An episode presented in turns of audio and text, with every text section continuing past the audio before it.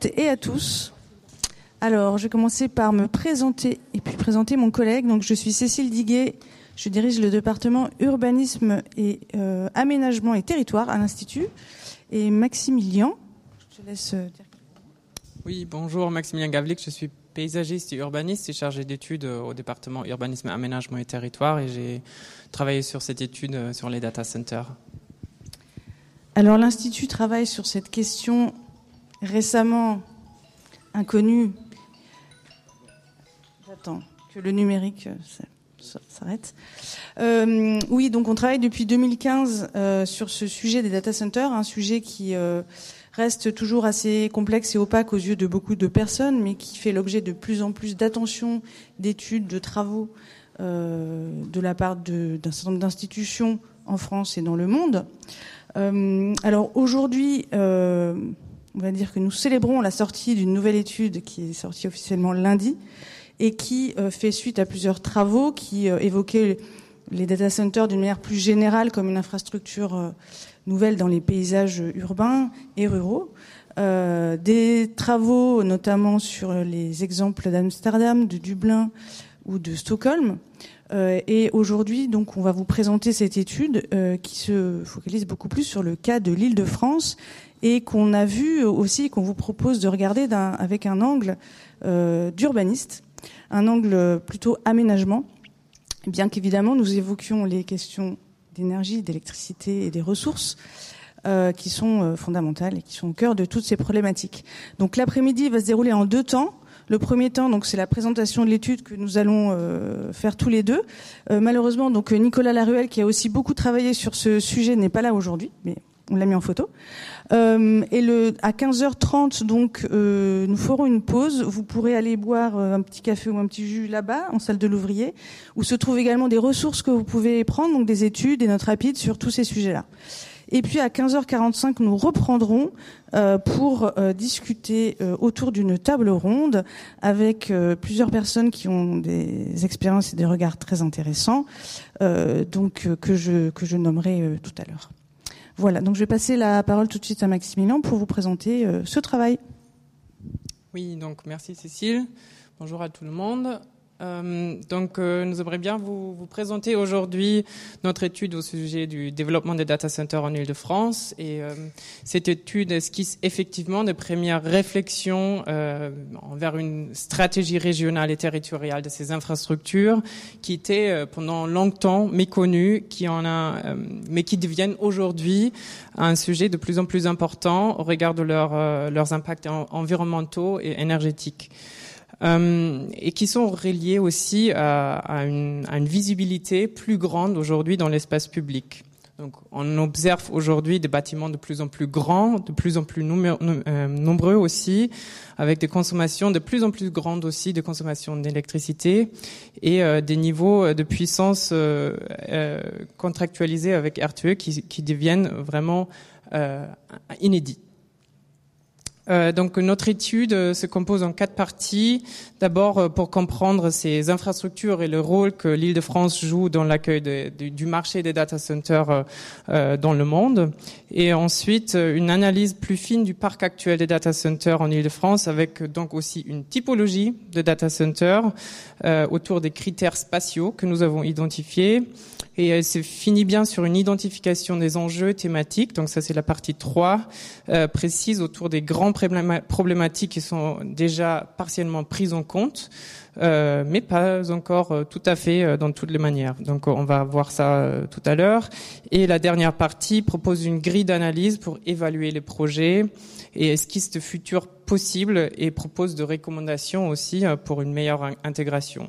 Donc les objectifs de notre étude sont de déclarer euh, sur les effets directs et indirects des data centers, d'identifier des solutions et de bonnes pratiques qui existent déjà, euh, mais qui sont souvent pas vraiment connues, euh, et de donner aux collectivités des clés pour comprendre, agir quand il y a un projet qui cherche à s'installer dans, leur territoire.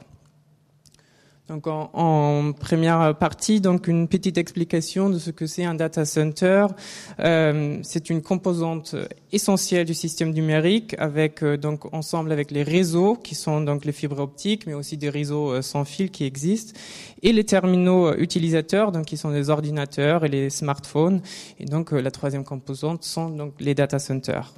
Euh, un data center fonctionne euh, grâce à une partie informatique, euh, donc c'est souvent ce qu'on appelle la partie noire, donc des salles de serveurs où sont stockées et, et traitées les données. Et il y a donc une partie aussi très importante de, de l'infrastructure du fonctionnement, avec un système de refroidissement, des systèmes de, de sécurité, d'alimentation électrique et d'eau, etc. Euh, je ne sais pas qui de vous a visité aujourd'hui ah, un data center, mais euh, ce matin, il avait une. D'accord, il avait. Ok, ce matin, il avait une visite qui était organisée d'un data center et c'est le data center du groupement d'intérêt économique et d'infogérance publique communautaire euh, à Logne, en Seine-et-Marne. Euh, et donc, juste pour illustrer plus concrètement à quoi ça ressemble un data center, avec donc le bâtiment, les salles de serveurs et les équipements plus de fonctionnement. Oui, euh, si d'ailleurs je ne l'ai pas dit, euh, à la fin de la présentation, on aura un peu de temps pour euh, échanger, pour que vous posiez aussi des questions. Euh, donc là, on va dérouler la, la, présentation pour avoir euh, une fluidité. Après, on peut revenir sur certains certains slides sur des questions plus précises. Donc, les data centers sont une composante euh, particulière du système numérique euh, parce qu'ils ont une, une, forte sensibilité à la charge. Ça veut dire que plus on produit de données, échange et on stocke des données, euh, plus la consommation énergétique d'eau et de surface dans les data centers va s'accroître. C'est différent que, par exemple, dans les réseaux fibre optique. Euh, deuxième point, c'est une virtualité croissante. Ça veut dire que les data centers sont une composante très délocalisable du système numérique. Ça veut dire qu'il y a des territoires servants et des territoires servis. Donc certains data centers peuvent être euh, localisés très proches des consommateurs, des utilisateurs, et d'autres peuvent être, euh, situés beaucoup plus loin. Donc pour euh, expliquer, donc il y a, si par exemple on regarde un film en streaming, les premières instances sont généralement localisées dans un data center vraiment à proximité, de, de la personne qui regarde, et après ça reprend un relais dans un deuxième data center plus proche euh, euh, et, mais un peu plus éloigné. Et à la fin, le vrai film, il est stocké beaucoup plus loin dans un data center, euh, peut-être au fond fond de la Norvège ou de la Suède. Ce qui est important, c'est que savoir qu'il y a toujours une complémentarité entre les data centers de proximité et ceux qui sont reliés, qui sont localisés plus loin. Euh, des data centers sont des bâtiments de euh, et de sites spécifiques, mais qui ont certains points en commun. Donc il y a euh, souvent donc euh, du l'ordre bâtimentaire, il y a une extrême robustesse pour euh, supporter le poids des serveurs. Il faut une grande hauteur sous plafond, une flexibilité des espaces intérieurs avec un minimum de minimum de poteaux. On verra des photos tout à l'heure. et en résumé, ce sont des objets extrêmement sensibles en termes de sécurité, d'accessibilité et d'électricité. Et aujourd'hui, les expérimentations euh, et les audaces énergétiques sont assez rares. Et en Ile-de-France, surtout, on a très peu de data centers atypiques, ce qu'on voit parfois dans les médias avec des data centers submergés, des choses dans des bunkers. Ça existe en, très peu petit nombre en Ile-de-France. Euh, le reste c'est plutôt des installations comme ça. Euh, c'est une très grande diversité de tailles et de formes et de fonctions, des techniques et de modalités d'exploitation, qui dépend donc des différents critères. Donc euh, il y a des critères euh, relatifs au fonctionnement. Donc là on n'est pas dans le point commun. Là on est vraiment dans les parties qui se distinguent. Pourquoi les data centers ont une, telle différence l'un à l'autre? Donc sur le fonctionnement, il y a des data centers de colocation ou des data centers d'exploitation, donc reliés vraiment à une ou dédiés vraiment à une entreprise en particulier. Euh, après, dans le fonctionnement, il y a aussi la position dans l'écosystème de data center. Donc, comme je disais tout à l'heure, il y a des data centers de proximité, des data centers core. Euh, parfois, il y a des data centers de hyperscale. Euh, donc, c'est tout un écosystème de data center que je vais pas, qu'on va pas expliquer en détail maintenant, mais euh, chacun trouve un peu sa place dans cet écosystème. Finalement, il y a aussi euh, des différences reliées au, au niveau d'assurance de sécurité de l'information euh, et euh, aussi reliées aux acteurs impliqués. Donc, il y a des, des opérateurs privés, des opérateurs pub publics. On, on voit des, euh, des, des, clients également qui sont d'ordre différents. Et il y a aussi des différences euh, au niveau du rayon d'action de l'acteur, donc euh, entre des grands acteurs internationaux comme Google ou Amazon, et euh, en Ile-de-France, on voit aussi des acteurs locaux. Une autre différence, une autre chose qui distingue les bâtiments, c'est la, taille des différents bâtiments. Donc en surface informatique jusqu'à jusqu'à euh, peu de temps, nous on, a, on avait une grille un peu de taille des différences de bâtiments euh, où on disait un petit data center ça va jusqu'à 500 mètres carrés de surface euh, informatique et un grand c'est entre 2000 et 500, euh, 5000 euh, mètres carrés de surface informatique. Aujourd'hui, on voit aussi beaucoup d'exemples des data centers qui sont à plus que 10 000 mètres carrés de surface IT, voire plusieurs dizaines de, euh, euh, milliers de mètres carrés de surface IT. Et en fonction de cela, la taille du bâtiment, donc pas uniquement la taille de, la surface informatique, mais aussi la taille du bâtiment peut aussi varier. Tout aussi que les puissances de raccordement qu'on va voir tout à l'heure avec RTE et Enedis et euh, des questions sur euh, la temporalité aussi. Donc euh, la question de la mise en service du bâtiment. Donc on voit des, énormes différences entre des data centers qui qui s'installent dans des bâtiments qui étaient déjà existants, qui ont été transformés, et ceux qui sont neufs. Euh, et finalement, il y a aussi énormément de critères spatiaux, et c'est quelque chose qu'on va euh, approfondir euh, tout à l'heure.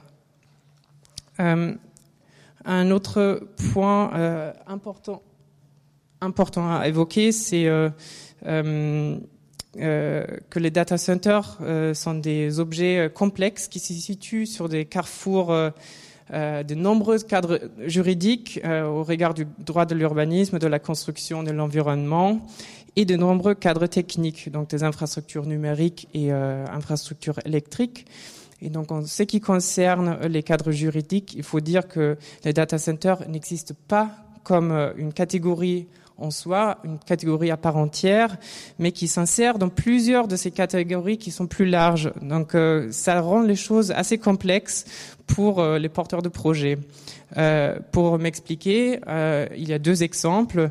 Donc premièrement, au regard de la destination de sol et de la sous-destination, on voit que les data centers sont rattachés depuis mars 2023 à la sous-destination entrepôt euh, avant, il avait un certain flou sur euh, cette destination. Il avait aussi des data centers qui étaient localisés sur des sous-destinations industrie ou bureaux. Et donc, il y a toujours un peu de flou sur, euh, autour de cette question.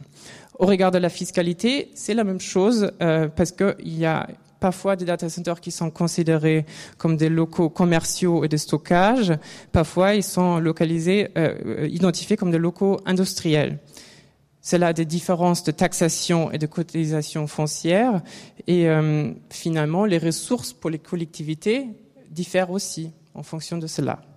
Donc il y a euh, aussi des particularités euh, au regard de la réglementation ICPE et de l'agrément de l'immobilier qui est donné par, par l'État, euh, que je ne vais pas détailler maintenant, mais peut-être dans la discussion tout à l'heure, j'ai vu des collègues de l'Adriat, euh, il y a peut-être des échanges là-dessus. Donc le résultat, c'est que pour les acteurs publics, il est difficile de catégoriser et de même de répertorier les data centers dans les bases de données ou dans les répertoires un peu officiels. Donc les seuls euh, recensements dont on dispose sont des recensements euh, privés. Ah. Normalement, il y a une, euh, frise chronologique qui s'affiche pas, mais qu'on voit sur au milieu de. Ah. ah, je vois que les cartes ne chargent pas. Non, c'est le PowerPoint. Euh, non.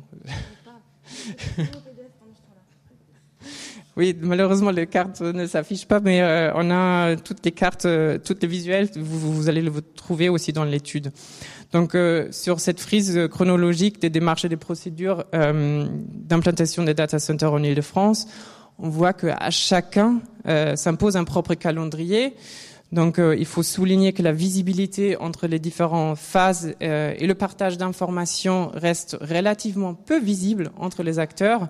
Donc là aussi, euh, entre la mise en compatibilité du PLU qui s'impose parfois, parfois pas, l'agrément donné par l'État, l'autorisation environnementale, et finalement le dépôt du permis de, euh, construire.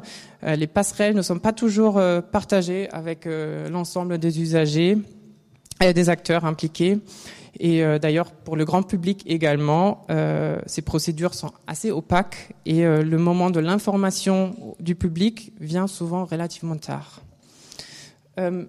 Une, pareil, les visuels manquent malheureusement, mais ici normalement il y a donc des visuels qui montrent la part du marché des data centers en Europe il faut savoir que le, euh, le marché des data centers aujourd'hui euh, euh, dans le monde est pas encore mature parce qu'il y a des changements qui sont en train de se mettre en place. donc le modèle majoritaire aujourd'hui, c'est celui du data center neutre de taille moyenne avec une offre hybride entre la colocation et le service cloud. C'est assez technique, hein, ne vous inquiétez pas si vous vous connaissez pas, mais en tout cas c'est quelque chose qui va changer et donc ça aussi ça change en fonction la taille, la forme des data centers va également changer dans les années à venir. Parce que demain, il y aura probablement plus de data centers d'offres géants, donc des offres cloud euh, des acteurs géants, donc euh, du type Amazon, euh, Google ou Microsoft. Et il y a aussi des edge data centers qui sont en forte croissance. donc c'est des data centers en périphérie du réseau qui sont vraiment localisés au plus près des capteurs donc normalement en espace urbain, euh, pour traiter euh, instantanément les données euh, en milieu urbain. Donc le paysage mondial des data centers est très hétérogène aujourd'hui. Demain, il risque de se simplifier énormément avec plus de data centers de cloud, normalement des très grandes installations, et les data centers edge en milieu urbain. L'Europe est un continent qui compte euh, énormément dans le monde des data centers parce qu'on a plus de data centers que les États-Unis. Euh, et en Europe, il y a particulièrement quatre pays qui se distinguent avec plus particulièrement quatre villes qui se distinguent. Donc euh, il y a Francfort, Londres, Amsterdam et Paris. Euh, et il y a aussi la ville de Dublin qui est assez important en, nombre de data centers et en taille de, surface euh, informatique qui, euh, qui se distingue aujourd'hui, qui s'est rajouté donc la cinquième ville. Nous avons recherché à resituer le marché francilien des data centers par rapport aux principaux marchés européens. On voit qu'en termes de position actuelle, euh, qui est indiqué euh, par la taille de rang qu'on voit pas du coup sur cette carte, euh, que l'Île-de-France est au cinquième rang des, des, métropoles européennes. mais aussi, c'est donc quelque chose de, c'est un constat de, à l'heure actuelle, mais en termes de dynamique, c'est la même chose, parce qu'on voit que l'Île-de-France est loin derrière Dublin, Londres et Francfort. Euh, sur la croissance attendue pour les prochaines années. Mais en revanche, euh, la croissance, euh, elle est bien supérieure à ce qu'on a connu les dernières années. Plus 44% dans les années à venir. Et d'ailleurs, c'est quelque chose qui se confirme aussi avec les perspectives de, RTE, par exemple, sur les contrats signés de raccordement. C'est vraiment embêtant parce qu'on voit aucune carte. Je suis vraiment désolée, euh, mais ici, euh, on, aimerait bien vous montrer euh, les réseaux dorsales qui existent aujourd'hui en Île-de-France et on voit que l'Île-de-France est particulièrement bien maillée en infrastructure d'internet, avec euh, presque tous les secteurs euh, de la région qui sont qui sont couverts par euh, par les réseaux d'internet. Il y a juste quelques plateaux qui sont épargnés, comme par exemple le plateau de la Brie. on voit que les dorsales d'internet suivent normalement les les fleuves ou les autoroutes. Euh, et euh, si on dézoome, euh, l'île de France à l'échelle de l'Europe, on voit que on est vraiment sur un, carrefour entre le nord et le sud et entre l'est et l'ouest assez important. Donc il y a une concentration de ces dorsales dans le territoire francilien.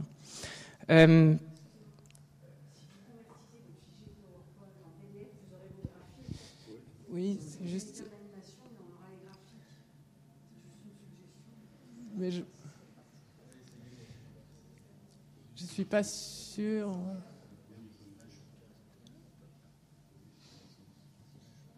Non, ça marche pas. Il y a, il y a un message d'erreur.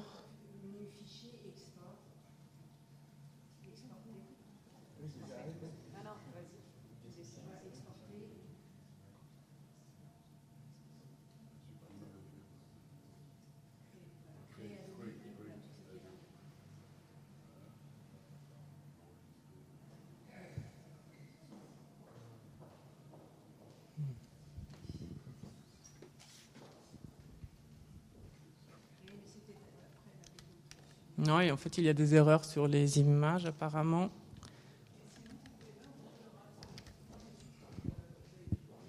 Comment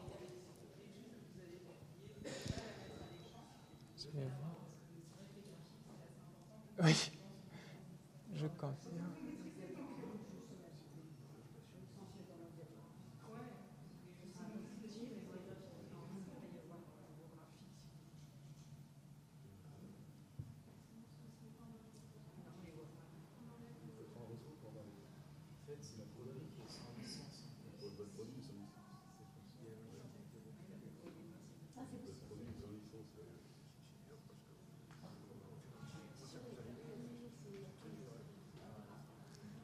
Euh, bah,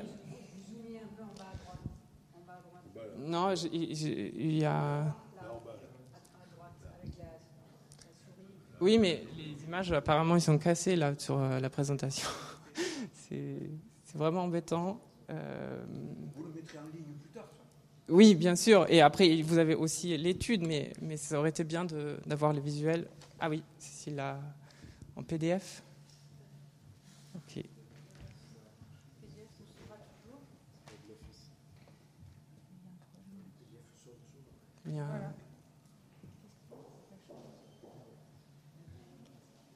C'est là.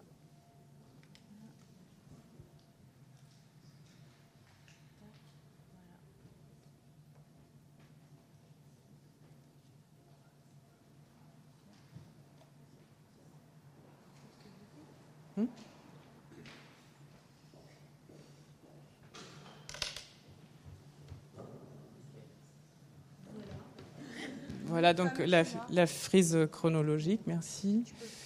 Euh, ça, donc ça c'est les, visuels sur la sur la sur la performance du marché francilien. Euh, J'étais sur les dorsales Internet, voilà. Euh, donc euh, ici, euh, la répartition des dorsales d'Internet en Ile-de-France, où on voit donc les plateaux épargnés, mais sinon un maillage assez important sur tout le, territoire francilien, avec un secteur assez dense à l'intérieur du cœur de l'agglomération. je voulais aussi parler de la répartition territoriale des data centers parce qu'on voit que toutes les data centers d'Île-de-France se situent à 40 km autour du centre de Paris.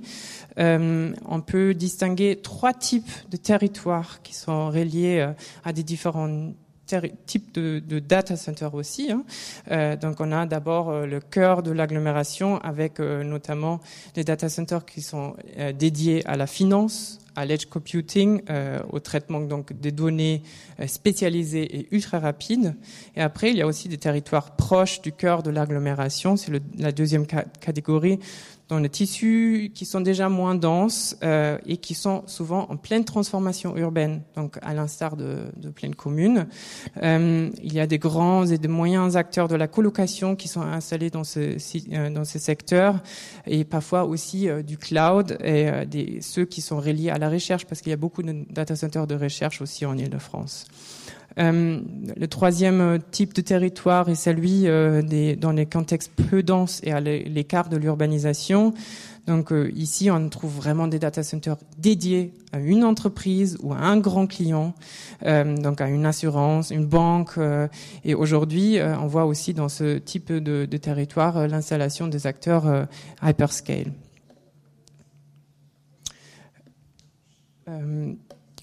Cela fait plusieurs années, donc l'institut travaille sur une base de données des data centers et en 2023, on compte 168 euh, data centers pour 115 sites. Euh, c'est parce qu'il y a parfois des, clusters ou des campus de data centers. Donc, par exemple, le campus de Data 4 à Marcoussis, euh, qui, compte donc un certain nombre de data centers euh, sur un même site. Donc, euh, nous avons dans notre base de données des data centers très différents, donc des acteurs de la colocation et du cloud. Euh, donc, euh, par exemple, il y a des data centers de Telehouse, Scaleway, Equinix et Digital Realty. Euh, mais il y a aussi des data centers de recherche, des universités et des laboratoires. des data centers de, des, des, traitements de données publiques aussi, et des data centers des banques, des grandes entreprises et des acteurs télécoms. Si on regarde un peu plus euh, dans quel type de bâtiments s'installent ces data centers, on voit que concerne, ça concerne principalement de, bâtiments qui sont euh, à programmation unique, donc dédiés à l'usage de data centers, mais il y a quand même un quart des, euh, des data centers qui s'installent dans des bâtiments à programmation mixte, parfois avec des, des logements, parfois avec des bureaux, parfois avec des cellules commerciales. Euh, si on regarde aussi, euh, donc si c'est la construction neuve et, de transformation, on voit qu'il y a quand même pas mal euh, de data centers transformés. On est à 55% de data centers qui sont dans les bâtiments déjà construits donc euh, qui euh, qui prennent un nouveau usage euh, pour l'usage des data centers. Il y a seulement 45% qui sont donc dans des bâtiments neufs et spécialisés pour être un data center, qui ont été donc conçus pour être un data center. Mais on voit aussi que c'est en forte augmentation ces dernières années ce, ce chiffre-là. Si on croise ça avec la morphologie urbaine, on voit que dans les communes du centre de l'agglomération, on a pas mal de bâtiments qui sont avec une programmation mixte. Donc c'est notamment le cas à Paris et dans la Petite Couronne où on voit vraiment des bâtiments qui hébergent aussi des logements euh, avec 43% et on a énormément de bâtiments transformés dans ce secteur-là. C'est pas tout à fait la même chose euh, dans des zones moins denses où on n'a que 11% qui accueillent plusieurs usages. Donc là, on, est dans les territoires qui sont plus dédiés à l'accueil d'un data center euh, unique. Et, euh, euh, il y a aussi beaucoup moins de pourcentage de bâtiments transformés que de bâtiments neufs. Donc là, on est avec 68% assez bien représenté en, data center neuf. Nous avons aussi regardé s'il existait des clusters de data centers déjà en Ile-de-France. Donc, nous avons fait cela avec une requête spatiale, c'est l'interdistance des data centers.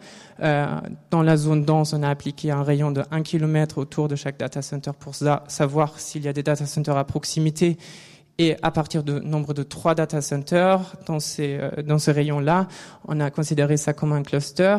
Et en, zone moins dense, on a appliqué un rayon de 3 km. Ça veut dire euh, qu'on arrive à faire des clusters euh, un peu partout en Ile-de-France. On a 16 au total actuellement, euh, qui ne représentent pas forcément euh, la vision des acteurs. Hein. C'est vraiment quelque chose par requête spatiale, parce que nous, on s'intéresse vraiment euh, par ces, ces, notions d'implantation spatiale.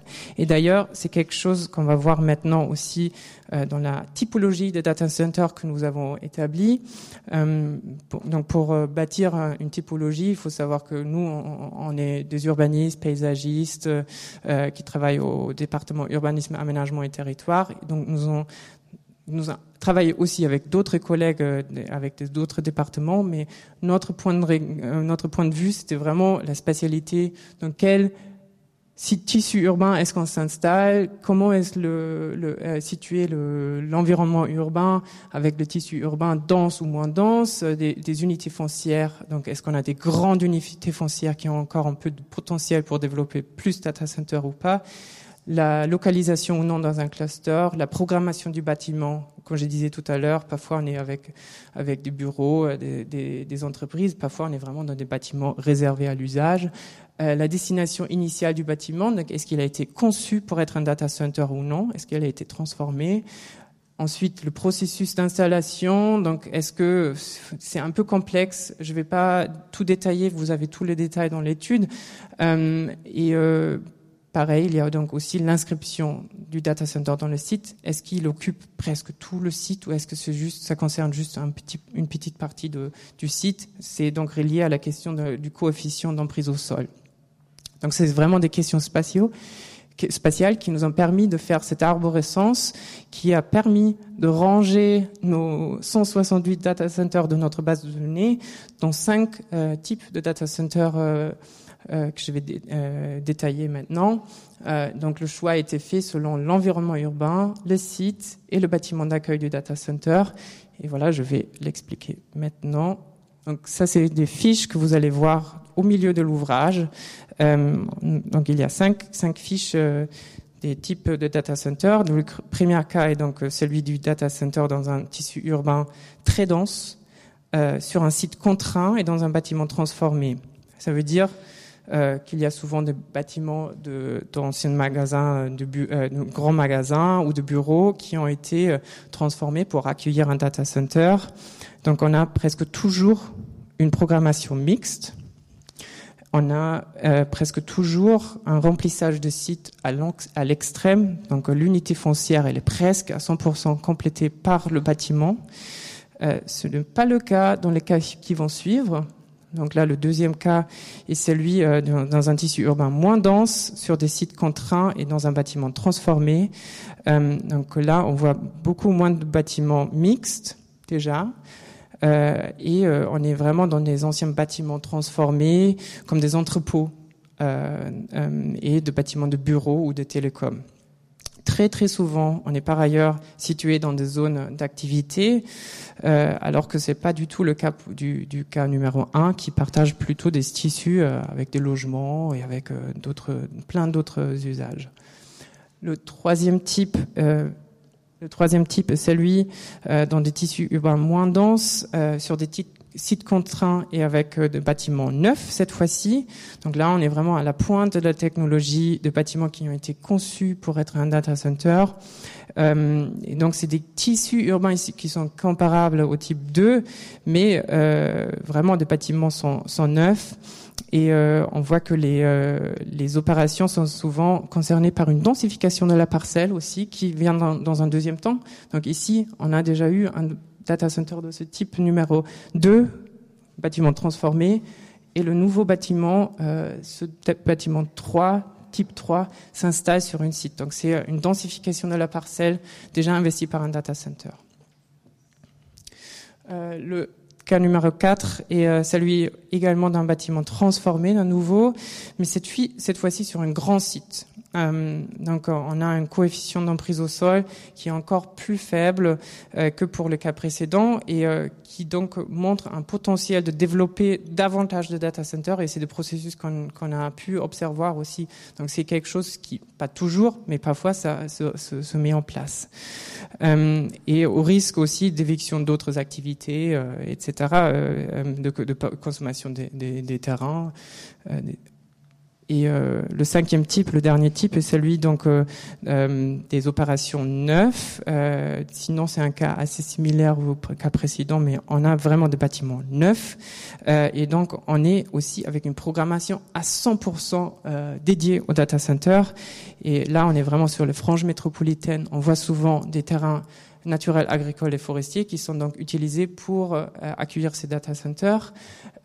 parfois, il y a aussi des friches qui sont mobilisées mais voilà, les installations deviennent plus grandes et le coefficient d'emprise au sol est assez faible. C'est le plus faible qu'on a observé. Euh, C'est un peu complexe. Vous avez tous les détails dans l'étude. Euh, on est un peu contraint dans le temps, donc je ne vais pas aller plus en détail dans le détail. Et là, ça. ah oui. Voilà.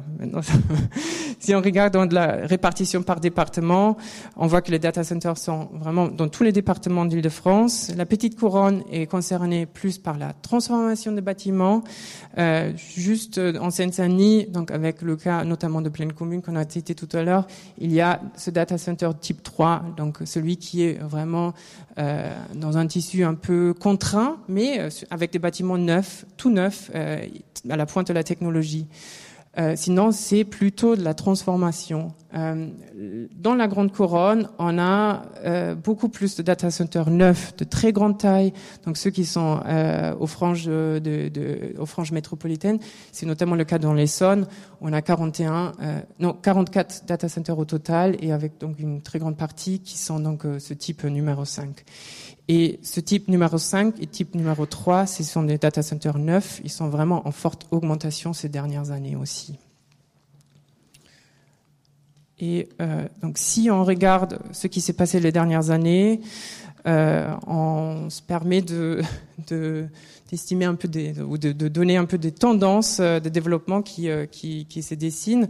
Donc, sans stratégie supralocale voire régionale, euh, la croissance devrait se poursuivre là où il y a un contexte euh, politique local qui est favorable à ces installations, là où il y a des secteurs de projets euh, et sur des lots disponibles, donc euh, dans des nouveaux sites d'activité économique, donc dans les ZAC par exemple, c'est là où ça se passe souvent. Euh, là où il y a encore un potentiel d'urbanisation qui n'est pas encore atteint, là où il y a des parcs d'entreprises qui sont vieillissants ou des terrains en friche, euh, là où il y a un document d'urbanisme local qui ne s'oppose pas à une telle installation, et là où il n'y a pas de frein particulier en termes de disponibilité électrique ou de réseau Internet. En revanche, ça devrait se ralentir là où il y a euh, déjà un territoire très dense qui est en pleine mutation, donc encore une fois le cas de, de pleine commune, où il y a éventuellement d'autres usages qui ont été euh, qui ont été identifiés euh, ou d'autres besoins qui ont été identifiés. Et donc on voit que ça se ralentit un peu et ça dans l'avenir ça risque de le faire davantage euh, et on voit aussi qu'il y a une réticence et mobilisation locale contre l'artificialisation souvent et finalement qu'il y a des secteurs de tension locale sur les réseaux de distribution et de transformation d'électricité où également ça devrait se ralentir dans les années à venir. Merci. Alors on va passer à la partie euh, enjeux et propositions. Euh, alors évidemment, je ne vais pas vous rappeler les grands enjeux évidemment environnementaux, macro, qui sont euh, la réduction euh, des émissions carbone et notamment le cadre du ZAN, du zéro artificialisation nette. Juste rappeler qu'une récente étude au site de l'ADEME et de l'ARCEP parue il y a quelques mois souligner que l'empreinte carbone du numérique pourrait tripler, tout simplement tripler entre 2020 et 2050. Euh, donc voilà, ça c'est le cadre global et puis de façon beaucoup plus, on va dire, territorialisée, spatialisée. Euh, nous, ce qu'on a voulu regarder, ce sont ces cinq, euh, cinq enjeux. Donc celui de la sobriété foncière et de la préservation de la pleine terre, puisqu'aujourd'hui la question des sols, évidemment au cœur à la fois de l'habitabilité planétaire hein, et de nos métiers d'urbanistes. Euh, le deuxième sujet, c'est la question de l'intégration urbaine, c'est-à-dire comment on fait de ces objets data centers, qui sont aujourd'hui des objets illisibles, c'est-à-dire au sens où euh, si on n'est pas spécialiste, on ne sait pas les reconnaître. Pourquoi en fait on a eu une époque où les grandes infrastructures, les gares ou les hôpitaux ou d'autres étaient conçus avec une architecture euh, notable, reconnaissable et voire monumentale, alors que aujourd'hui, les infrastructures numériques passent complètement sous le radar. Donc il y a la question, c'est une question de l'intégration. L'enjeu numéro 3, c'est la question des risques, des nuisances et des pollutions, euh, aussi bien sur les sites sur lesquels les opérateurs arrivent que euh, celles qui sont créées par l'installation elle-même. Euh, quatrième, évidemment, sujet, c'est l'énergie, un sujet qui est le plus souvent mis en avant. Et le dernier sujet, c'est la gestion durable des autres ressources, comme l'eau, par exemple dans le mauvais sens. Voilà. Sur la question, euh, enfin tous ces enjeux, en fait, juste pour vous dire, on les a déclinés dans, l'étude sous forme d'un tableau. Pour chaque enjeu, en fait, on a des critères. Et pour chaque critère, nous, on a euh, mobilisé les données qu'on pouvait avoir et les cartographies qu'on pouvait avoir ici à l'Institut pour illustrer ces sujets-là. Alors sur certains sujets, on a les données, sur d'autres, on ne les a pas. Euh, je, citais l'eau, j'y reviendrai, mais on n'a aucune idée aujourd'hui des, consommations d'eau, par exemple, des opérateurs euh, de data center.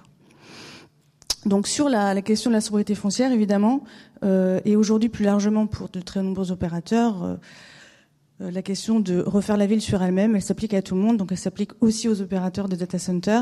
Ce qu'on a pu montrer, je pense, avec l'analyse de Maximilien plus tôt, c'est que les data centers savent transformer des bâtiments existants. Il y a une grande expertise euh, sur euh, finalement sur ces sur sur sur ça, sur cette transformation. Et euh, même si la tendance ne va pas vers la transformation, puisqu'évidemment on sait que les bâtiments dédiés sont bien plus adaptés, plus pratiques, très normés internationalement. Les opérateurs internationaux ont leur cahier des charges, mais en tous les cas l'expertise est là et ça c'est vraiment intéressant. Euh, il y a les bâtiments et puis il y a les sites. Évidemment, aujourd'hui, nous, à l'Institut, on travaille aussi beaucoup sur le sujet des friches. Certaines friches sont euh, déjà euh, transformées par des opérateurs, mais euh, c'est une tendance qu'il s'agit de poursuivre. L'enjeu de l'intégration urbaine, alors comme je le disais tout à l'heure, hein, il y a la question de, évidemment, l'intégration paysagère, architecturale. En Ile-de-France, on a un très grand paysage qui a souvent été invisibilisé par des très gros objets où on n'arrive plus à lire les vallées, on n'arrive plus à lire les reliefs. Souvent, par exemple, ce sont des très grands entrepôts logistiques donc on n'est quand même pas très loin de l'esthétique data center, hein, qui viennent casser en fait des, lignes de crête, etc. Donc il y a ce sujet-là. Il y a le sujet de la mixité fonctionnelle. Alors on en a parlé tout à l'heure. Euh, évidemment, euh, on n'a pas forcément toujours envie d'avoir un data center sous ses pieds quand on dort. Ok, la mixité logement data center, c'est peut-être pas l'idéal, mais en tous les cas, euh, il y a des il y a des mixités qui sont possibles. Et là aussi, on est dans cette démarche actuelle de l'urbanisme qui essaye d'optimiser au maximum et de mettre aux bons endroits les bons usages. Alors évidemment, ça pose aussi des questions de, cohabitation. Il y a la question donc des coupures urbaines et des, euh, et des clôtures aussi. Alors bien sûr, certains opérateurs ont des obligations parce qu'ils sont opérateurs d'intérêt vitaux, OIV, euh, et donc doivent avoir beaucoup de clôtures, beaucoup de surclôtures et de sur-surclôtures. Mais euh, on a dans d'autres pays un certain nombre de, de bâtiments qui ont intégré cette contrainte sécuritaire à l'intérieur et qui sont beaucoup plus adressés à la rue, adressés euh, à la ville, et non pas euh, conçus comme des forteresses militaires. Tout ça permet aussi, évidemment, de se faire mieux accepter des voisins, qui est aussi un sujet, il me semble. L'enjeu numéro 3, celui des risques des pollutions et des nuisances. En fait, il y a là euh, toute une liste d'enjeux hein, qu'on a un peu détaillé dans l'étude. Il y a à la fois euh, la question de, là où arrive un opérateur, un site qui peut déjà être assez contraint, euh, et évidemment la question c'est de ne pas aggraver ce risque. Euh, la question, par exemple, des, îlots de chaleur urbains, voilà, qui est là, rejeter de l'air chaud dans des secteurs d'Île-de-France qui sont déjà très minéralisés, où on sait que pendant les vagues de chaleur, ce qu'on appelle l'aléa fort donc euh, est particulièrement euh, notable. Euh, il ne faut pas aggraver ces situations où on va causer des problèmes sanitaires pour le coup hein, auprès des populations locales. Donc ça c'est un sujet. Il y en a d'autres évidemment. la question de la gestion durable de l'énergie. donc évidemment, la résilience du système électrique, on en parlera tout à l'heure. on a aussi identifié des zones de fragilité électrique qui sont liées à celles des risques, mais on sait que pour chaque nouvelle demande, on a des pour un nombre de nouvelles demandes, des demandes de renforcement du coup de, de systèmes euh, électriques qui ne sont ni sans coût ni sans impact environnementaux, aussi bien au niveau du foncier que de la matière utilisée. Enfin, tout ça, ce n'est pas, euh, ce n'est pas neutre. Et enfin, donc les autres ressources. Euh, nous, voilà, ce qu'on a pointé dans l'étude, c'est aussi cette question de l'eau. Euh, l'eau, elle est utilisée pour refroidir, euh, selon les systèmes, évidemment, elle est plus ou moins utilisée. Mais en tous les cas, c'est de l'eau potable. Et c'est de l'eau euh, qui, parfois, sur certains territoires, euh, vient... Enfin, en fait, on le sait qu'elle viendra à manquer. Tout le monde est au courant. Et sur certains territoires, on a des nappes qui sont déjà assez fragilisées. On va, on va vous montrer euh, après quelques cartographies. Donc, nous, en termes de propositions, on a quatre grands domaines de propositions. On a celles qui sont autour d'une stratégie régionale dont on pose ici en fait des éléments de discussion. Ce n'est pas nous qui allons décider euh, de la mettre en œuvre, c'est tout un collectif d'acteurs évidemment qui, doit se mobiliser. Nous, on, donne des éléments et on fait des propositions. Le deuxième euh, sujet, c'est une grille euh, d'analyse et d'accompagnement de projets pour les collectivités locales. Ce qu'on a pu voir, nous, c'est que certains territoires, comme Paris-Saclay, on va parler après, sont déjà très connaisseurs du sujet, mais que plein, enfin, ou en tout cas assez, et que d'autres sont très démunis face à cette question qu'est-ce qu'un data center Comment ça fonctionne Qu'est-ce que je peux demander Pas demander Comment, ça marche les autorisations Etc. etc. Donc, on a fait une grille pour au moins avoir des clés d'entrée. Euh, il y a troisième euh, type de proposition, je m'y perds. Après la grille, c'était euh, la gouvernance, la question de la gouvernance. Et, voilà, et la question des documents d'urbanisme locaux. Alors, bon, je vais, je, je, pareil, je vais pas trop m'étendre puisqu'on on a déjà beaucoup parlé, mais toutes ces questions-là, pour nous, c'est les questions clés qu'on doit se poser collectivement, globalement. Alors moi, à mon sens, c'est aussi à l'échelle évidemment nationale et européenne, mais ici on est juste à l'échelle régionale et euh, nous sommes des urbanistes. Donc euh, voilà, on garde une certaine modestie. En tous les cas, euh, c'est aussi un sujet qui fait écho aux questions de souveraineté, qui est un sujet qui est très souvent mis en avant par les opérateurs de développement économique aussi, de, de régionaux et nationaux. Quel type de data center veut-on accueillir? Est-ce que les hyperscale des clouds étrangers nous intéressent? Est-ce qu'on voilà, est-ce qu'on veut plus de colocation? Est-ce qu'on veut plus de data centers de proximité? Pour qui? Voilà, enfin toutes ces questions-là. Combien on en veut? Alors mon collègue faisait le parallèle avec euh, les 70 000 logements euh, que l'Île-de-France doit construire euh, chaque année. Est-ce que finalement on serait capable de dire de combien de data centers on a besoin véritablement pour l'économie francilienne ou française? Bon, non, pour l'instant on ne sait pas. Mais en tous les cas, on pourrait se poser la question et en discuter. Ou, alors évidemment, c'est là-dessus qu'on s'est plus euh, focalisé nous, c'est où sont les secteurs préférentiels d'implantation dans la région, potentiellement, hein, qui, euh, on va dire, euh, feraient converger les intérêts publics et les intérêts privés.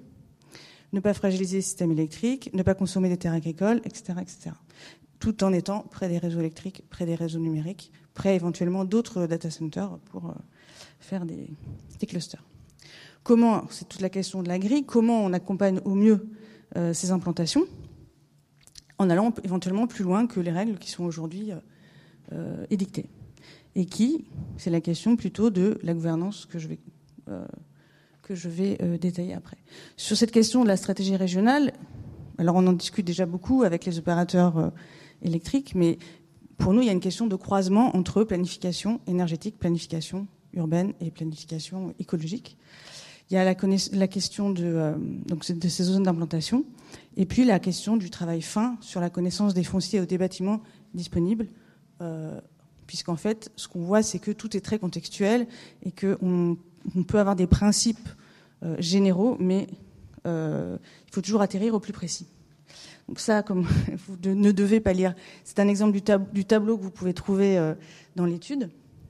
Et euh, voilà. Et donc tous ces critères-là, euh, donc c'est les critères qui, à notre sens, sont importants de poser quand on reçoit, enfin vous recevez ou portez un projet d'implantation. Évidemment, la question de la souveraineté qu'on a mis en premier, la question de la géographie régionale prioritaire, c'est une tentative, hein, ce, travail c'est une tentative à la maille de croisement des zones d'opportunité et des zones de contrainte. Donc pareil, vous avez le détail dans la, dans l'étude.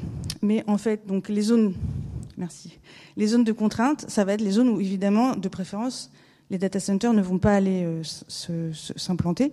Ce sont les zones de risque, fragilité électrique, risque d'inondation, zones inondables, zones Céveso. Là où on a un élan fort et moyen de l'îlot de chaleur urbain, là où euh, évidemment il y a des espaces naturels, agricoles, forestiers, ce qu'on appelle ici les ENAF, mais aussi les espaces euh, ouverts euh, urbains, évidemment les aéroports, voilà toutes ces, occupations du sol, et aussi on a exclu euh, les zones d'activité économique à préserver, puisque aujourd'hui il y a une vraie question qui se pose dans les ZAE, les zones d'activité économique, c'est l'éviction de d'entreprises qui ne sont pas forcément à si haute valeur ajoutée, mais qui sont nécessaires au fonctionnement régional aussi parce qu'on veut réindustrialiser l'île de France, et aussi parce que, euh, eh euh, une métropole, enfin une région métropolitaine comme celle-ci, a besoin d'une diversité d'activités, y compris productives. Donc, cette question-là, elle a été largement abordée aussi dans le SDRIF. Et donc, on a croisé avec les zones d'opportunité, les zones qui sont situées à moins d'un kilomètre d'un réseau de chaleur urbain, puisqu'on sait que c'est une question, on y reviendra rapidement. Là où on a identifié des friches urbaines, aujourd'hui disponibles. Là où on a des zones d'activité, mais qui sont plutôt diffuses. Euh, là où on a d'autres data centers déjà existants, puisqu'on sait qu'il y a un, intérêt pour certains types de data centers à être proche des autres. Et euh, celles qui sont aussi, c'est très important, situées à moins de 10 km de la couronne électrique structurante francilienne. Donc voilà, ça c'est une première tentative qu'on a faite donc bon, qu'il faut regarder de près, mais euh, qui nous semble être un élément à discuter plus largement, plus collectivement. Euh, vous trouverez aussi là-bas dans la salle à la pause une petite note rapide euh, où on a euh, détaillé trois exemples qu'on est allé voir à Stockholm, Dublin et Amsterdam. Vous savez peut-être qu'à Amsterdam, il y a eu un moratoire pendant un an sur l'implantation des data centers qui a permis de tout remettre à plat et de d'identifier des zones préférentielles d'installation. Et qu'à Stockholm, il y a tout un système de, on va dire, donnant-donnant, de euh, orientation des data centers dans certaines zones foncières qui sont souvent propriété publique d'ailleurs, euh, ou euh, contre le chaud, la chaleur fatale des data centers, qui est donnée au réseau de chaleur de Stockholm qui est très développé, euh, Stockholm donne du froid. Donc c'est chaud contre froid. Euh, et bon, je résume à grands traits, mais en tous les cas, c'est tout un travail collectif qui a été mis en place et qui permet de trouver des bons compromis. Sur le critère de la sobriété foncière et la préservation de la pleine terre, donc j'ai détaillé cet enjeu-là, mais nous, ce qu'on a regardé, par exemple, hein, c'est euh, les sites existants de data centers qui pourraient se densifier. On a vu des cas, comme ici, à Pantin, euh, Equinix, qui euh, densifie un site qui est en bordure de faisceau ferré dans une zone industrielle. Clairement, c'est pas nécessairement là que ça va poser problème.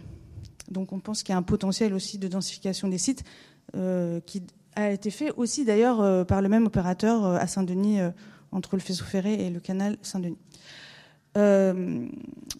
Ici, sur la question de la mixité fonctionnelle, donc on a croisé la question des zones d'activité économique avec celle des data centers pour aussi essayer de préidentifier là où, en dehors des zones préservées, on va dire, ça, ça pourrait se, se passer. On a l'exemple en haut, par exemple, d'un bâtiment qui est un bâtiment mixte à pleine commune, où on a du data center, mais aussi du commerce et des bureaux. Sur le critère de l'intégration urbaine, alors ça c'est juste une, illustration, mais euh, j'en ai un peu parlé. On a quand même un certain nombre d'outils, notamment dans les PLU, pour améliorer euh, l'insertion de ces bâtiments. Euh, nous, ce qu'on trouve aussi intéressant, c'est que comme il y a très peu d'emplois quand même dans les data centers, qu'il y a une sorte de comment dire de contribution à la requalification de paysages un petit peu ou d'endroits un petit peu déqualifiés, qui sont parfois ceux qui sont euh, près euh, des lignes à haute tension, ou qui sont près euh, d'infrastructures euh, parfois un peu nuisantes. Donc, enfin, en quelque sorte, jouer ce jeu-là. J'accélère un petit peu parce que je ne sais pas quelle heure il est, mais voilà. Nous parlons déjà depuis une heure. Donc vous avez peut-être des questions. Euh, sur la question des, des, pollutions et des sols pollués, ce qu'on voit aussi et ce qui est intéressant, c'est que les, la puissance financière de certains opérateurs permet quand même d'intervenir sur des sites que d'autres opérateurs ne pourraient pas traiter. Euh, alors évidemment, euh, la pollution elle est traitée pour un usage data center, pas pour un usage crèche, hein, donc euh, c'est pas les mêmes normes. Mais quoi qu'il en soit, euh, ici, on trouve aussi des leviers, je trouve, de, complémentarité euh, un peu intéressants. Îlot de chaleur urbain, on en a parlé. Hein, ce que vous voyez en foncé, en le plus foncé, c'est là où on a un aléa très fort. Donc là où, quand on a des vagues de chaleur, euh, la nuit, il continue à faire très chaud. Et c'est ça qui pose des problèmes de santé, principalement. Donc évidemment, quand on voit ça, on voit bien là où il faut éviter de rejeter de la chaleur fatale dans l'air. Donc c'est évidemment la partie la plus centrale de la, de la région. Et puis la question euh, euh, du système électrique régional. Alors euh, on en parlera avec beaucoup plus de on va dire, de technicité pendant la table ronde, puisque nous, on, on s'est acculturé à toutes ces questions, mais on n'est évidemment pas des énergéticiens. Ce qu'on ce qu'on sait, c'est qu'en tous les cas, il y a des. C'est pas la même chose de s'implanter près d'un poste de source avec de la disponibilité que plus loin, et que cela nécessite évidemment des travaux de, de raccordement, de renforcement des réseaux qui ne sont pas anodins, et qui posent beaucoup de questions. Voilà, si c'est un exemple justement d'un data center à Aubergenville qui s'est installé au bon endroit en termes de raccordement électrique en quelque sorte. J'oubliais de parler évidemment de la base de tout ça, la sobriété. Hein. voilà, un bon data center est peut-être un data center vide, donc je plaisante, mais en tous les cas, euh, euh, on a fait une petite partie aussi sur la question de la sobriété numérique qui dépasse largement la question des data centers, mais qui est de plus en plus étudiée aussi. Euh, donc voilà, sobriété et efficacité énergétique. On sait que les opérateurs ont fait énormément de progrès, mais que tout progrès est toujours consommé par l'augmentation des pratiques numériques. Euh, très largement, c'est la même chose avec les autoroutes d'ailleurs, euh, et que euh, en revanche, il y a un certain nombre d'initiatives en France et dans plein d'autres pays du monde sur la production d'énergie renouvelable et sur des sur des façons, en tous les cas, de décarboner, de décarboner le numérique. Et les réseaux de chaleur urbains, cette carte-là, donc c'est les zones qui sont à un kilomètre de, de, de, des réseaux et les, les, data centers existants. Et on voit qu'il y en a quand même beaucoup qui sont à proximité de ces réseaux, mais comme vous le savez, il y a que de très très très très rares exemples de data centers qui se connectent à des réseaux de chaleur. Et quelques exemples de réutilisation de la chaleur pour une piscine, pour des bureaux, mais que globalement, on a euh, beaucoup de discours, beaucoup de prises de position, mais plein de difficultés techniques, de difficultés de gouvernance, de difficultés de cadre économique, de contractualisation, et peut-être aussi parfois un désintérêt clair euh, du sujet. Euh, puisque, comme certains disent, un data center n'est pas un radiateur. Mais d'autres disent l'inverse. Voilà. Donc, Ici, donc, on a l'exemple du. Voilà, c'est un data center à Baye-Romainvilliers qui chauffe la piscine juste à côté. Et le dernier sujet, c'était donc cette question de la sobriété en eau et en matériaux. Alors, en attendant d'avoir des data centers en terre crue et en bois, euh, on a plutôt décidé de vous montrer une carte sur les nappes euh, d'eau en Ile-de-France, les nappes euh, qui sont à l'équilibre quantitatif fragile, donc ce sont toutes les nappes jaunes, roses et violettes. Et ce qu'on voit, c'est que comme la plupart aujourd'hui des demandes de très grands data centers se font dans les zones, beaucoup, en particulier là où on voit que les nappes sont fragiles, mais aussi euh, en fait euh, en Seine-Saint-Denis et à la limite euh, de 77, nous, ça nous pose question, c'est-à-dire qu'on sait que parfois, ce sont des forages qui sont faits, parfois de l'eau qui sont directement pompées dans les cours d'eau, mais la donnée sur l'eau est quand même assez éclatée en Ile-de-France. Par ailleurs, elle n'est pas transmise, elle n'est peut-être pas demandée d'ailleurs aux opérateurs, mais étant donné les perspectives de sécheresse à répétition, pour nous, c'est un sujet qui devrait être creusé beaucoup plus dans les années qui viennent.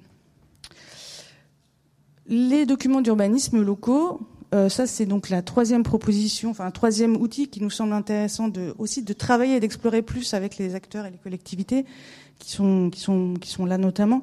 Euh, c'est euh, de se dire en, fait à chaque pas des documents d'urbanisme et des PLU en particulier, si certains éléments ne sont pas contraignants, euh, pas trop comme le PADD par exemple, il y a des façons aujourd'hui de déjà euh, porter un discours sur cet objet. C'est extrêmement rare aujourd'hui dans un PADD, par exemple, de voir citer euh, le sujet data center. Il y a plein de communes en parlent un petit peu dans son dernier PLUI, mais c'est vrai que c'est assez peu identifié en tant que tel. Euh, il y a évidemment la question des règlements, il y a les questions des OAP. Chaque, à chaque étape, il y a quelques éléments qui peuvent être euh, mis à contribution pour améliorer notamment les questions de qualité urbaine, architecturale et paysagère et environnementale. Euh, et donc vous verrez qu'on a un peu développé ça dans la l'étude. Et dernier sujet qui pour nous aussi évidemment euh, est clé, c'est la question de la gouvernance publique régionale. Alors aujourd'hui, les acteurs privés sont organisés. Je pense qu'il y a quelqu'un de France Data Center dans la salle. je ne sais pas, enfin qui s'était inscrit, je ne sais pas s'il est venu. Voilà, il est là-bas. Et, et, donc les acteurs privés sont organisés, les acteurs publics ne le sont pas. Donc pour pouvoir avoir un vrai dialogue, un vrai dialogue plus égalitaire, j'ai envie de dire, il y a un enjeu sur se mettre évidemment autour de la table pour ne serait-ce que partager, euh, partager les données, la connaissance sur les projets, euh, partager euh, en fait aussi les bonnes pratiques et partager les façons de faire des uns des autres. Aujourd'hui, il y a, un certain nombre de PT ou de PCI qui, qui sont confrontés à des dialogues parfois difficiles et qui peuvent avoir besoin d'échanger. il y a la question de nous, cette grille qu'on a élaborée. L'idée, c'est pareil, c'est de la mettre un petit peu au pot de la discussion et de l'améliorer avec vous et puis euh, de pouvoir accompagner des territoires qui auraient besoin d'AMO, d'aide euh, pour, pour travailler sur ces sujets. Voilà, quitte à devenir euh, une référence internationale, pourquoi pas, sur, sur ces questions-là. Voilà, donc en substance, ce qu'il y a dans cette étude. maintenant, on a un petit temps de... On a combien de temps du coup? On a jusqu'à 15h30, donc on a 25 minutes euh, bah, de commentaires, de questions, euh, d'échanges entre vous. Vous avez peut-être des, voilà, des, des, choses à nous dire. Ah. Euh, du coup, on va faire passer, je vais vous faire passer ce micro-là, puis on va prendre.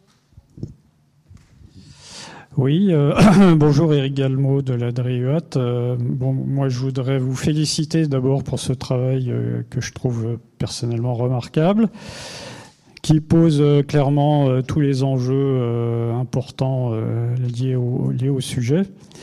Et donc, j'espère que les, services de l'État s'associeront à, la gouvernance que vous proposez pour avancer plus loin dans cette étude et aboutir à, effectivement dessiner une géographie prioritaire hein, pour les data centers qui soit partagée un peu par, par tout le monde.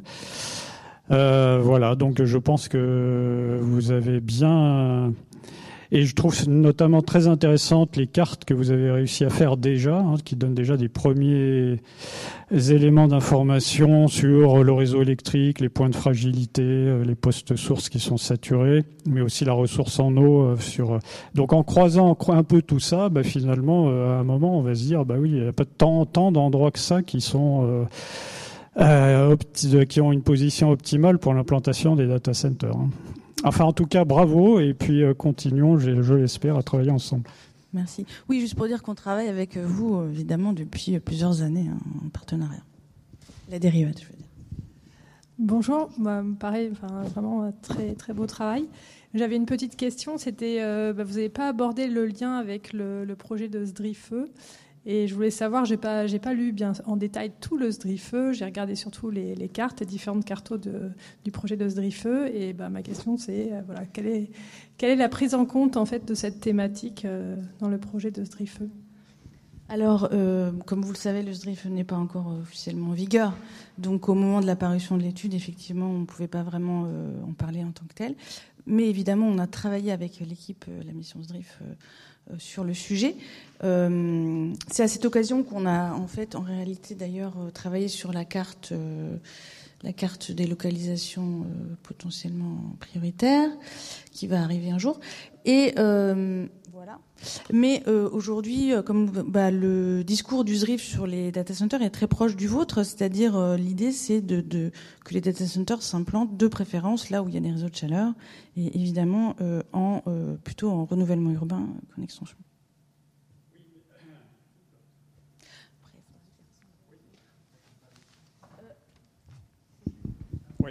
Oui, oui, alors quand même, là je prolonge là, cette euh, petite interpellation sur le SDRIF parce qu'il me semble que là, euh, il y a quand même un objet important en termes de planification qui est, euh, qui est en cours d'élaboration. Et donc la question pour moi, c'est est-ce que d'ici l'adoption du SDRIF qui doit avoir lieu dans un an, est-ce que vous avez les moyens de justement de euh, réaliser une carte qui pourrait être intégrée au SDRIF et qui définirait un certain nombre de, sites prioritaires. Euh, voilà. Donc c'est la question très simple. Hein, donc, euh. et est-ce que l'État est en mesure effectivement de vous demander de faire cette carte aussi Ça c'est une autre question. En fait, cela, tout cela se joue à un niveau qui nous dépasse personnellement tous les deux. ce n'est pas faute d'en avoir parlé. Je ne sais pas si en fait il faut que je parle maintenant parce que je crois qu'après on est sur une table ronde. Axel Champagne, donc euh, DGA développement économique à l'Aglo Paris Saclay. C'est intéressant d'avoir une carte, mais enfin, je les data centers, ils, ils, atterrissent à un moment sur un territoire, sur une commune, et les PLU, c'est les maires. Donc euh, euh il faut que s'ouvre de façon très urgente, et c'est ce qui est proposé. Euh, si j'ai bien compris dans la proposition, il faut qu'il y ait un débat qui s'ouvre de façon euh, constructive avec les élus, même locaux, jusqu'au maire, et pas que une échelle intercommunale, on, y reviendra, et encore moins départementale ou régionale, parce que aller mettre une carte maintenant dans le SDRIF qui n'a pas été débattu et partagé avec les élus, je pense qu'il y a personne qui osera, euh, qui osera y aller pour l'instant. Il faut cette concertation avec les élus locaux, parce que non, c'est pas ce que je dis, mais les, les, les, les, data, ils sont sur un territoire avec des riverains, avec des habitants, avec des élus, avec euh, voilà. Si je peux me permettre, effectivement, il y a la Commission nationale du débat public hein, qui avait aussi qui s'était penchée sur cette question euh, de la concertation et avec les habitants sur les projets de data center et qui avait fait comme le constat euh, d'un manque patent euh, de discussion au niveau local. Donc, euh, c'est vrai qu'il y a plusieurs échelles. L'échelle de la planification régionale en est une. Euh, ça n'empêche pas de se poser des questions à d'autres échelles et de trouver aussi les euh, lieux de discussion. Euh, en tous les cas, enfin nous, un des objectifs de l'étude, c'est aussi ça, c'est d'acculturer, on va dire, tous les acteurs concernés au sujet. C'est-à-dire que nous, euh, on est aussi prêt à aller faire le service après-vente, en gros, de l'étude dans des territoires qui nous demanderaient qu'est-ce que c'est un data center, moi j'ai un projet, comment ça marche, etc.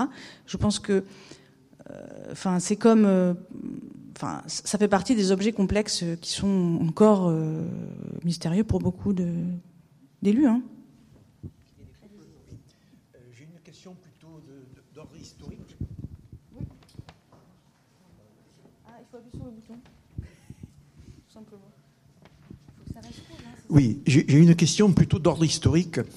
les data centers sont très intéressants, mais il faut savoir que si on remonte à une quarantaine d'années, bon, c'est pas si loin, euh, ils se sont implantés progressivement, assez lentement, avant qu'il y ait vraiment la révolution numérique. C'est-à-dire que la data, elle existait bien avant les data centers. Donc la data, elle existait. La question que je me pose, c'est est-ce que vous avez essayé de voir une vision d'évolution des 40 dernières années finalement? Parce que cette évolution qui s'est passée, euh, il faut nous permet de voir ce qui risque de se passer. Et l'angle d'attaque, pour, pour d'une façon, dans les critères de grille d'analyse, euh, ne prend, euh, ou je ne l'ai pas mal, je l'ai mal vu, la qualité des financeurs qui ont financé les projets. Il y a 40 ans, il y en a qui finançaient, il y, en a, il y a 20 ans, il y en a qui finançaient, c'était pas les mêmes. L'analyse financière de la construction du, du système des data centers. C'est-à-dire, tel data center a eu X millions d'euros pour, par telle, par telle voie de financement et d'autres en ont eu moins ou plus? Voilà. C'est-à-dire que la, la, partie approche financière des constructions est très intéressante aussi. Et là, j'apparais, ça apparaît très peu. Alors nous sommes des urbanistes, n'oublions pas. Ce n'est pas pour ça que les questions financières ne nous intéressent pas, mais euh, ah, et je, je, juste quand vous parlez, si vous pouvez vous présenter, parce que je ne sais pas trop d'où vous parlez. Oh, moi, je suis retraité, c'est tout. Très bien, mais c'est super. euh, c'est une bonne chose. Voilà, euh, un citoyen retraité. Très bien. Alors, juste sur la sur la partie historique. Euh, moi, j'ai contribué à un autre rapport qui est paru en 2018 avec euh, Fanny Lopez, euh, où on a développé un peu plus un discours historique sur cet objet. Effectivement, Internet est né avant le web et tout était décentralisé, distribué dans les ordinateurs. Le stockage se faisait dans les PC individuels. Petit à petit, on a eu effectivement des, infrastructures plus collectives qui se sont créées, puis aussi une centralisation progressive du système Internet. Les data centers sont l'incarnation de la centralisation de la gestion des données de plus en plus. déjà, même, une, certaine décentralisation aussi. Il n'y a pas que de la centralisation. il y a un double mouvement. Euh, en tous les cas, si je simplifie, hein, euh, c'est quand même globalement d'un système très distribué à un système très centralisé.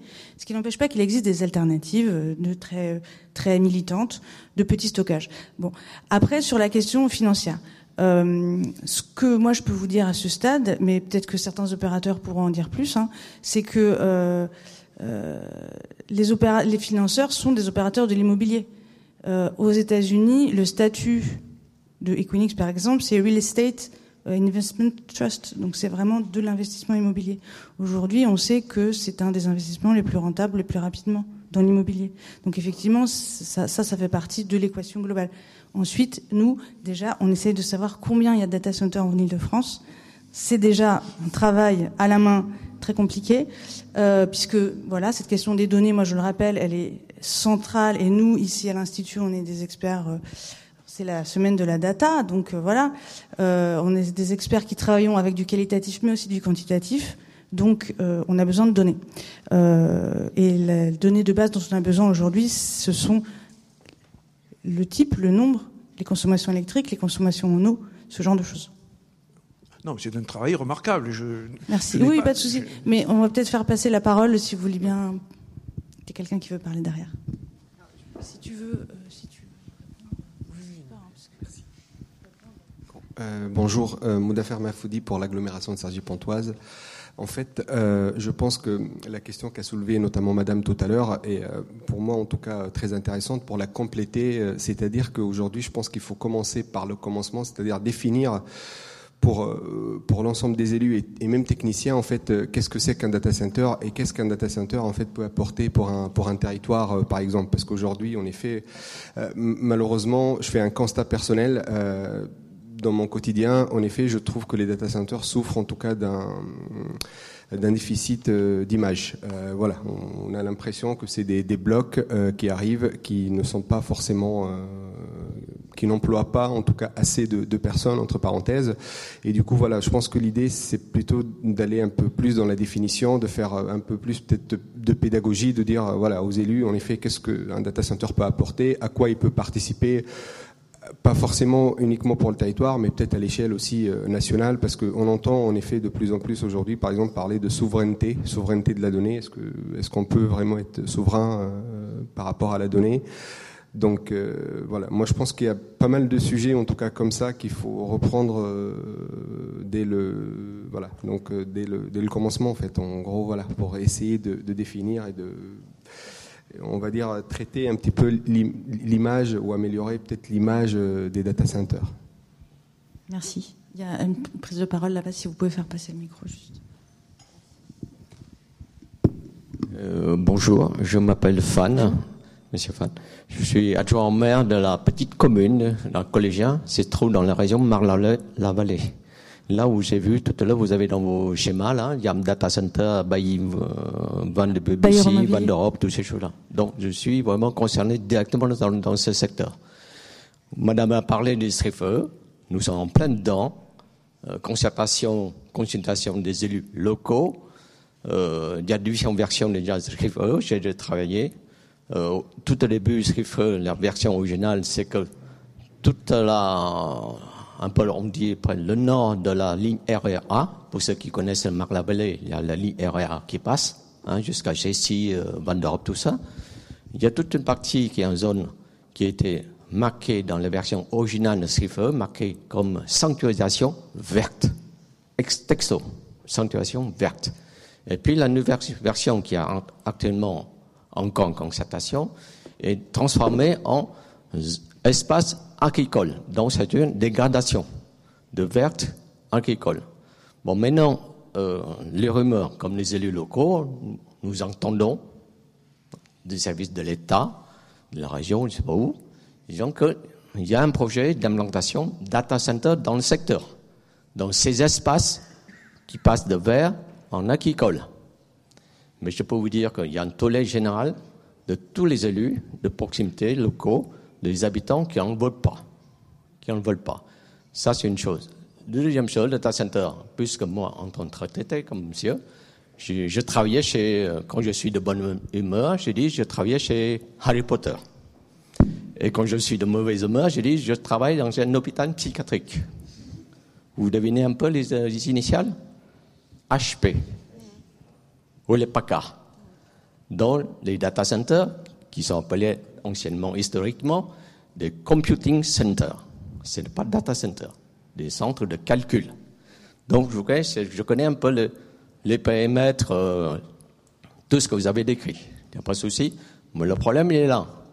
Est-ce que l'implantation, moi je ne suis pas euh, du style américain qui dit Not in my backyard, IMB, tout ce que vous faites ailleurs, mais pas chez moi. Je ne sais pas ce truc-là, mais il faut prendre en compte les aspirations des habitants, des élus, et puis regarder, c'est toujours. Et puis après, l'implantation d'un data center, est-ce que ça garantit l'équilibre que moi je me bats pendant des années L'équilibre, moi j'appelle l'équilibre typique, c'est-à-dire l'écologie, l'environnement, le social, est-ce que ça crée l'emploi Et l'économique, qu'est-ce que ça apporte? Comme vous avez expliqué tout à l'heure, ça ne crée pas beaucoup d'emplois. Vous voyez, rien que ça, c'est un gros frein pour les élus déjà.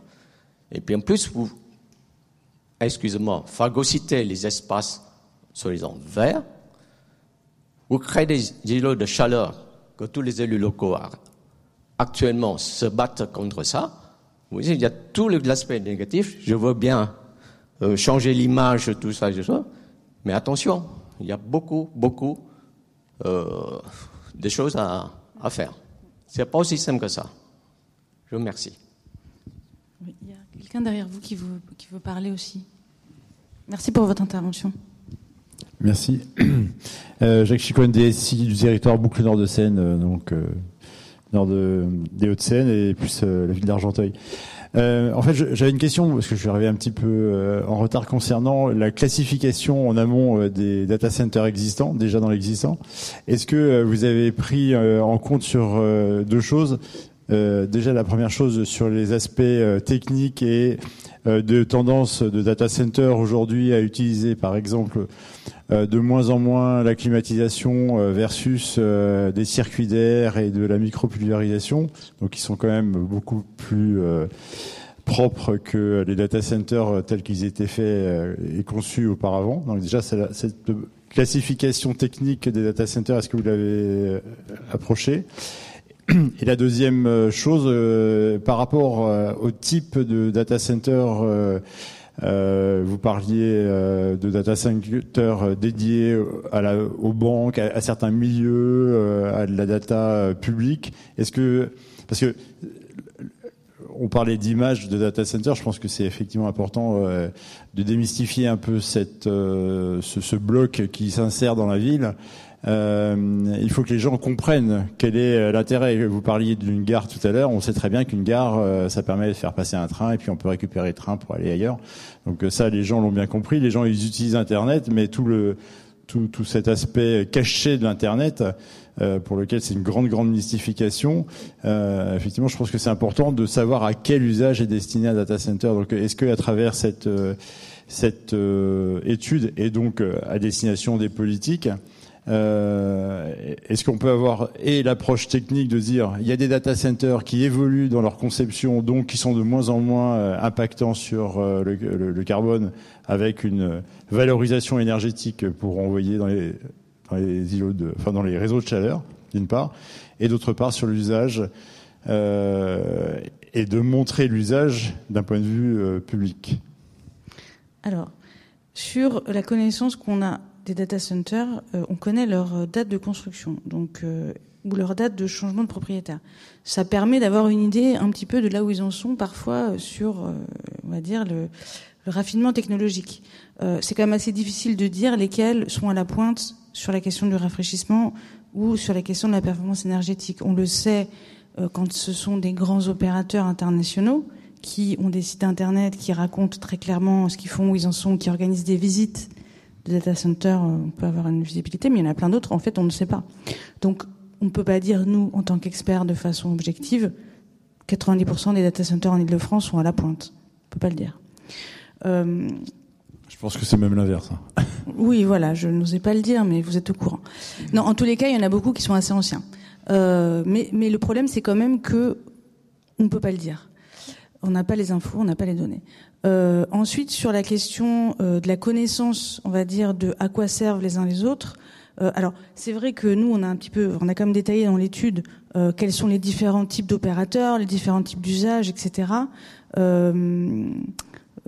Et, en fait, la connaissance de ces objets, elle, enfin, pour vous dire, il y a deux jours, j'étais interviewée là-dessus par la radio suisse.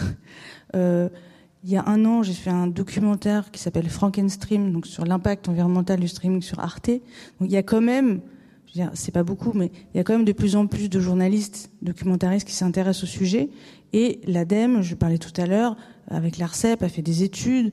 Euh, enfin, la MRAE, par exemple, aussi, a fait un petit travail sur les data centers. Enfin, en vrai, euh, il y a de plus en plus de production de ressources, de matières, de, de, connaissances, mais ça reste un sujet de niche et ça reste compliqué à appréhender quand on parle de cloud.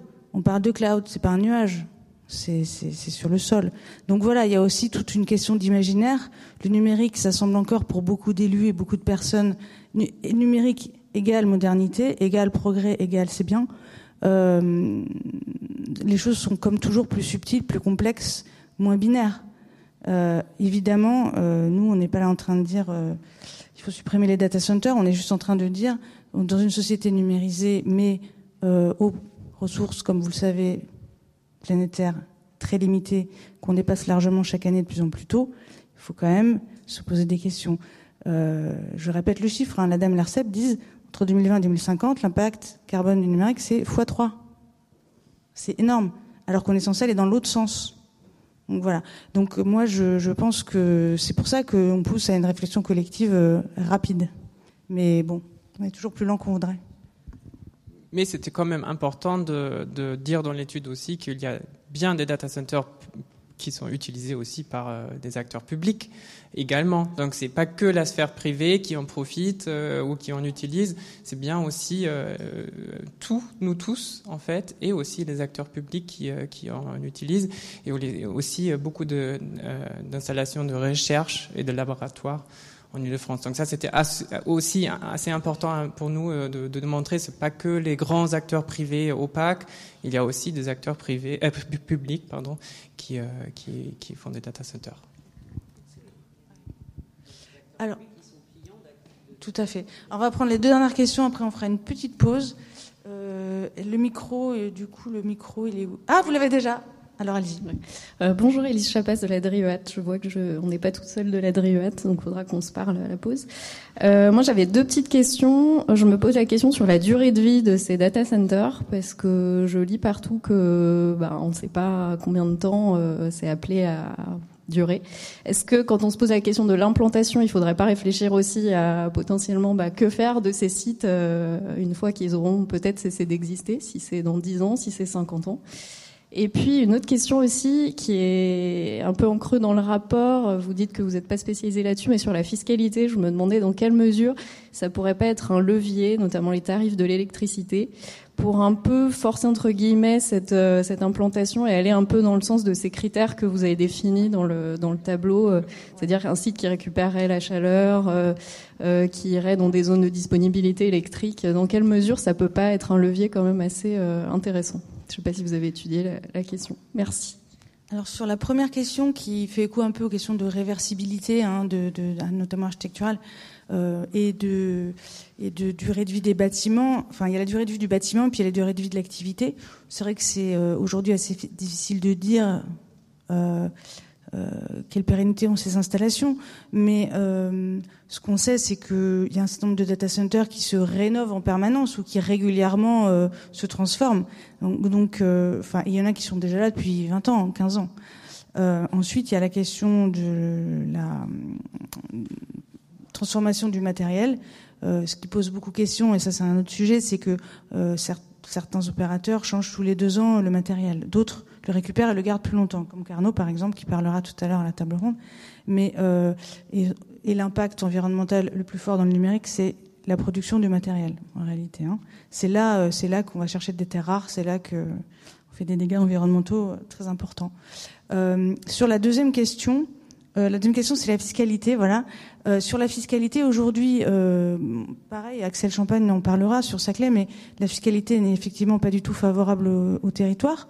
Il y a un jeu pour être dans la catégorie qui permet d'en payer le moins possible.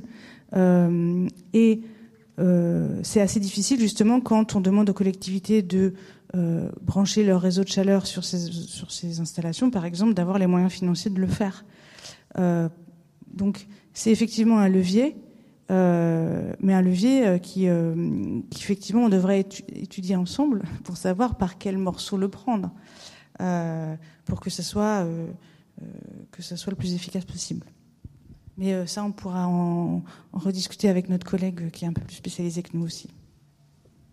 Il y avait une dernière question là-bas, peut-être, et puis ensuite, si vous voulez faire une petite pause juste, juste à côté. Merci. Euh, bonjour, moi je suis Laurence Dubrovin, je travaille au pôle de transformation numérique à la région Île-de-France. On a parlé, euh, vous avez parlé sobriété, etc. Bon, moi j'ai le sentiment qu'en fait on, euh, comment dirais-je, on, je, cherche comment exprimer les choses, mais disons que quand il y avait eu Internet, enfin tout le monde veut Internet, tout le monde a voulu l'électricité, tout le monde maintenant veut les apports du numérique, mais personne n'en veut les inconvénients. Euh, bah, c'est un peu comme quand on doit aussi exproprier des terrains pour installer des, des bâtiments industriels, des choses comme ça. Donc, euh, euh, je posais une question ce matin à une personne du GIEC qui est venue à la région Île-de-France euh, sur euh, une intervention sur le climat. Et moi, ce qui me pose question, c'est qu'en fait, on n'a pas encore d'indicateur vraiment de l'empreinte digitale, de l'empreinte écologique du digital. Et du coup, euh, parce qu'en fait, on a des catégories qui sont pas encore. Euh, enfin, je sais pas si vous, vous avez fait des études dans, dans ce sens, mais euh, bon, moi j'ai lu il y a une, BD il y a pas très longtemps. Je, je me souviens plus le titre, une grosse BD sur ce sujet. Et bon, parce qu'on on ne fait que vendre finalement le numérique comme l'énergie propre, etc. Et en fait, il y a quand même aussi beaucoup de d'impact écologique sur ces activités, euh, sur l'implantation des bâtiments, l'activité même du numérique, mais aussi derrière sur la fabrication des composants. Et c'est ça qui, qui, consomme beaucoup et, qui est vulnérable à la planète. Donc euh, ça, c'est quand même un point euh, important qu'on occulte un peu dans les, dans, les, dans, les, dans les études, en fait. Donc du coup... Ah oui, alors après, selon qui fait l'étude, souvent le regard est très différent. nous, ce qu'on pense qui est important côté acteurs publics, c'est d'avoir des démarches transversales entre services du développement économique, services de l'aménagement et de l'urbanisme et services, on va dire, de l'écologie au sens large. Si on ne travaille pas avec ces trois domaines-là, ça marche pas. Puisqu'en gros, mm. on sait, c'est les injonctions contradictoires dans lesquelles tout le monde est baigné en ce moment. Euh, écologie euh, versus développement. Enfin, comment ça marche? On ne sait pas faire. Oui. Et juste, pardon, pour vous, pour compléter sur la question des indicateurs, euh, il y a les travaux de l'ADEME et de l'ARCEP, dont je parlais tout à l'heure, qui, qui, développent pas mal d'informations sur, euh, euh, les impacts environnementaux. Il y a aussi le Shift Project, qui a quand même beaucoup travaillé sur la question de la sobriété numérique, sur les émissions carbone. Il y a un livre de Guillaume Pitron qui s'appelle la guerre des métaux rares, je crois. J'ai un blanc.